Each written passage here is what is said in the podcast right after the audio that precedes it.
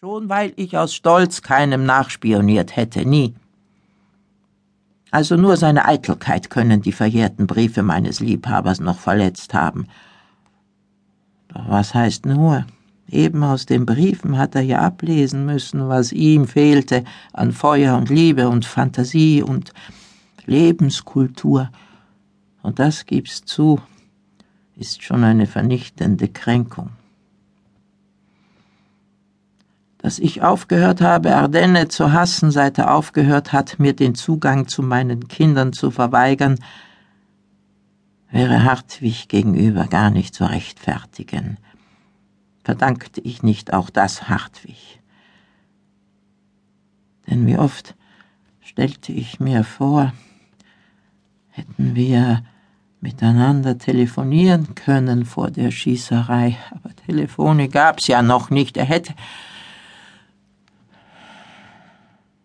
Nein, nicht daran denken. Daran darf ich nicht denken. Daran habe ich zu oft gedacht. Dass der Geliebte sicher doch, ich darf ihn nicht idealisieren, auch er war nur ein Mensch, dass er mir den Vorwurf sicher doch nicht erspart hätte, wie hätte er können, es sei meine Schuld, ja mein Vertrauensbruch, denn Briefe aufheben ist Vertrauensbruch, die ihn nun töteten.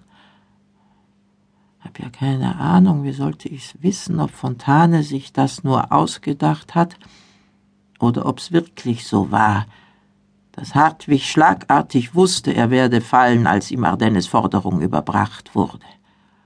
Noch eine Nacht dann, bis er um sechs aufbrach diese Nacht mit der Nötigung der Frau die Wahrheit zu sagen und sich loszureißen von den vier Kindern, die ja nicht begriffen haben können, warum da Panik war bei den Eltern. Wie sollte keine Panik gewesen sein? Erstaunlich, dass Fontane dieses doch zweifellos dramatischste Moment als Dichter einfach übergeht. Diese letzte Nacht Hartwigs wie wird er da gehadert haben mit mir? Wenn gehadert überhaupt das Wort ist, verflucht haben muss er mich, Herrgott. Denn wieso sonst kein Abschiedsbrief?